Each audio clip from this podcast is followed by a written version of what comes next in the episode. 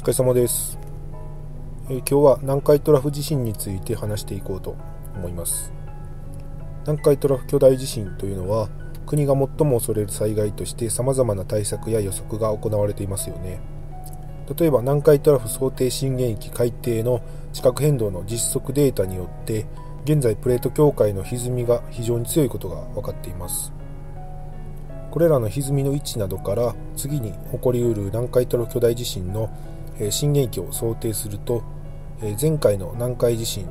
東南海地震東海地震と比較するとざっくり見ても2倍以上に広がると考えられています。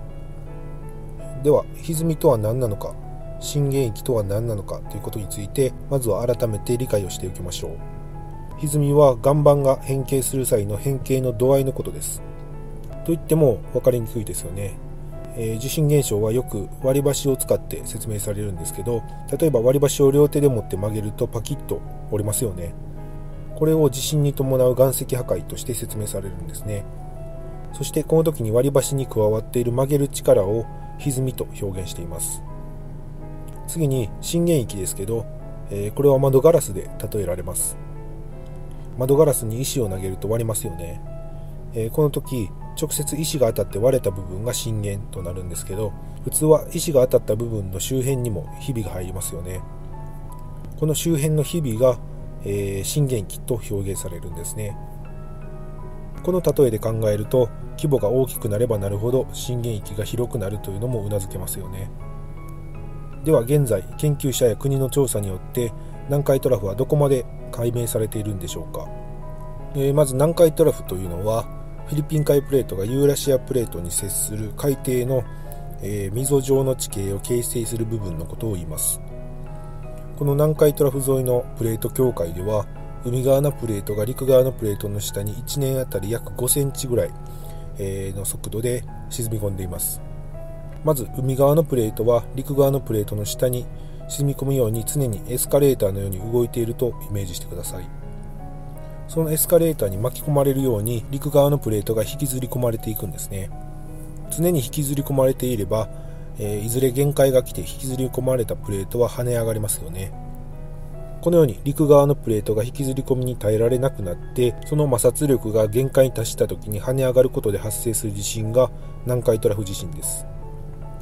ここまではもう常識的な知識になりつつありますよね。そして陸側のプレートが跳ね上がれば当然陸は大きく揺れますので地表に大きな被害が生じます。さらに海中でプレートが勢いよく跳ね上がるため海底から海全体を持ち上げるようにして大きな波を発生させます。これが南海トラフ地震とそれによって発生する大津波になります。この南海トラフ地震は約100年から200年間隔で繰り返し発生していると考えられています。ちなみに前回の昭和東南海地震昭和南海地震が発生してから70年以上が経過していて次の南海トラフ地震が発生する可能性は日々高まっています。地震が発生した場合の規模はマグニチュード8から9クラスとされていますが過去に南海トラフで起きた地震には多様性があり、えー、次に発生する地震の震源域の広がりを正確に予測することは困難です。政府の地震本部によると、えー、平均発生間隔は88.2年で発生確率は今後30年以内に80%程度とされています。先ほど述べたように過去に南海トラフで発生した大地震の震源域の広がり方には多様性があります。例えば南海地震と東海地震が同時に発生している場合と数年以内の時間差で発生している場合がありますし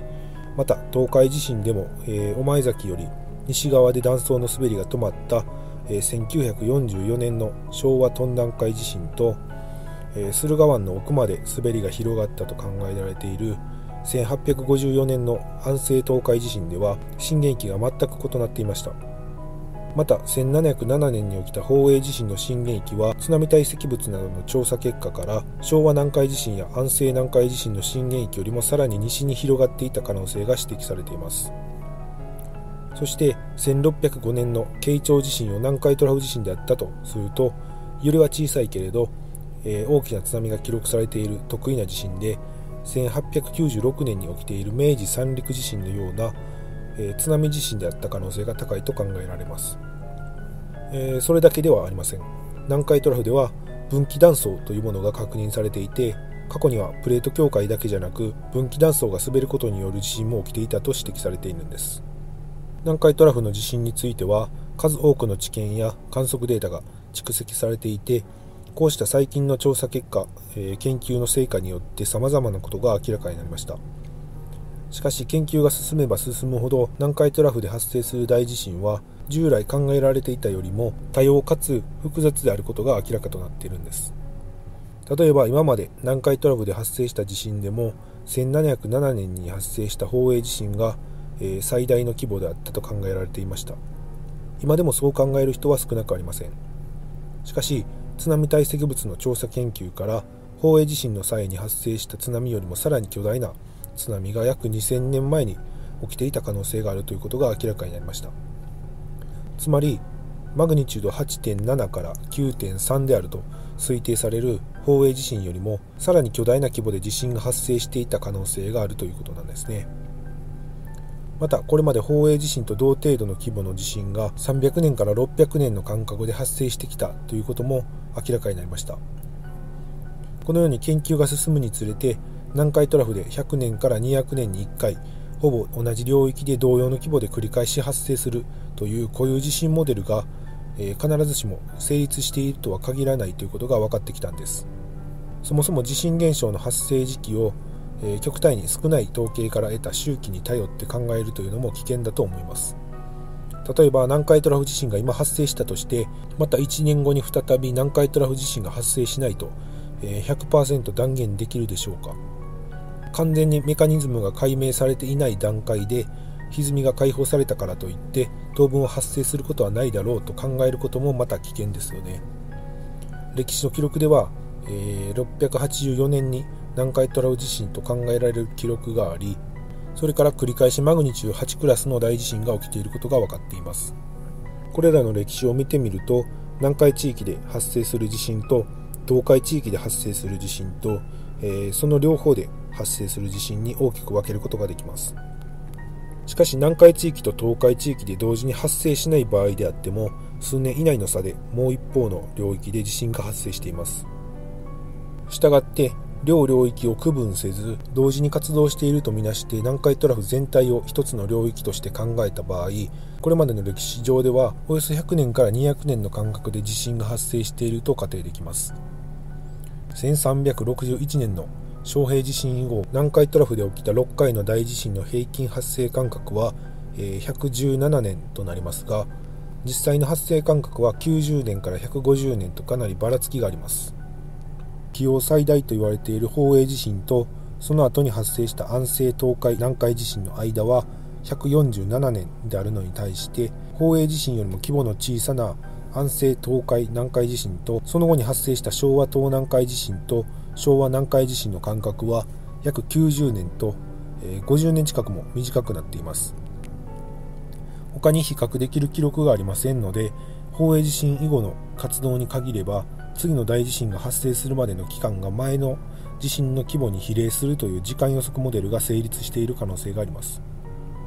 つまり前回発生した地震の規模が大きければ大きいほど次に地震が発生するまでの期間は長くなって前回発生した地震の規模が小さければ期間が短くなるといったように前回の地震の規模から次回発生するまでの期間が従来の周期よりも長くなるのか短くなるのかが予測できる可能性が出てきたんです。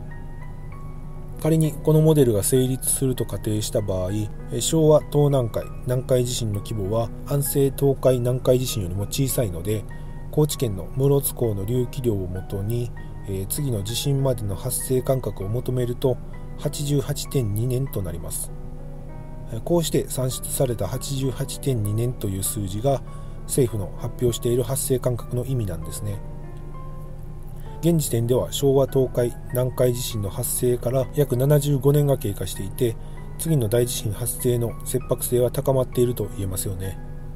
まだ10年以上余裕があるように見えますけど数百年数千年単位で起こる地震という自然現象において5年や10年なんてわずかな誤差でしかありませんよね。これは明日起きてもおかしくないと言われている根拠の一つでもあります。そしてこれらのことを全て評価対象として計算を行った結果がえ今後30年以内の地震発生確率は80%だとなっているんですね。また南海トラフ周辺では統合国際深海掘削計画の一環として1944年、え、東南海地震の震源域である熊野灘周辺で南海トラフ地震発生帯の海底掘削が行われてきました。そして地球深部探査船地球によって熊野灘の巨大分岐断層の先端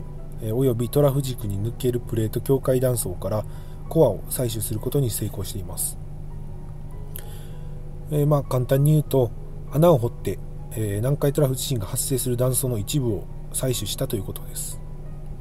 え、この採取した断層の一部を分析した結果なんですけど短時間に約400度まで温度が上昇したであろう痕跡が認められたんですね。この痕跡は地震発生の際の高速滑りに伴う摩擦発熱によって引き起こされたと考えるのが自然なんですけど注目する点はトラフ軸付近で痕跡が見られていることだったんです。高速滑りによる摩擦発熱の痕跡がトラフ軸付近で見つかったということは、えー、地震が発生した場合少なくともトラフ軸付近まで大きな滑りが生じる可能性があるということを示しています。2011年の東北地方太平洋沖地震で想定外の巨大津波をもたらしたのも同じように開口軸付近まで上番側が50メートル程度水平移動したことが要因でした。つまり南海トラフ地震においてもトラフ軸付近まで大きく滑りが生じることによって従来の想定以上の津波が発生する可能性があるということです。南海トラフ地震についての調査研究はかなり速いペースで仕上がってきていて未知なこともまだまだあるんですが確実に少しずつ解明されています。また南海トラフ地震の発生時期が近づくに従って西南日本で地震活動が活発になっているという記録もあります。熊本地震や鳥取地震大阪府北部地震などこれまですでに多くの内陸地震を発生させてきたことからも南海トラフ沿いでの巨大地震も確実に切迫しているということが分かります。それでは今日はこれで終わります。ありがとうございました。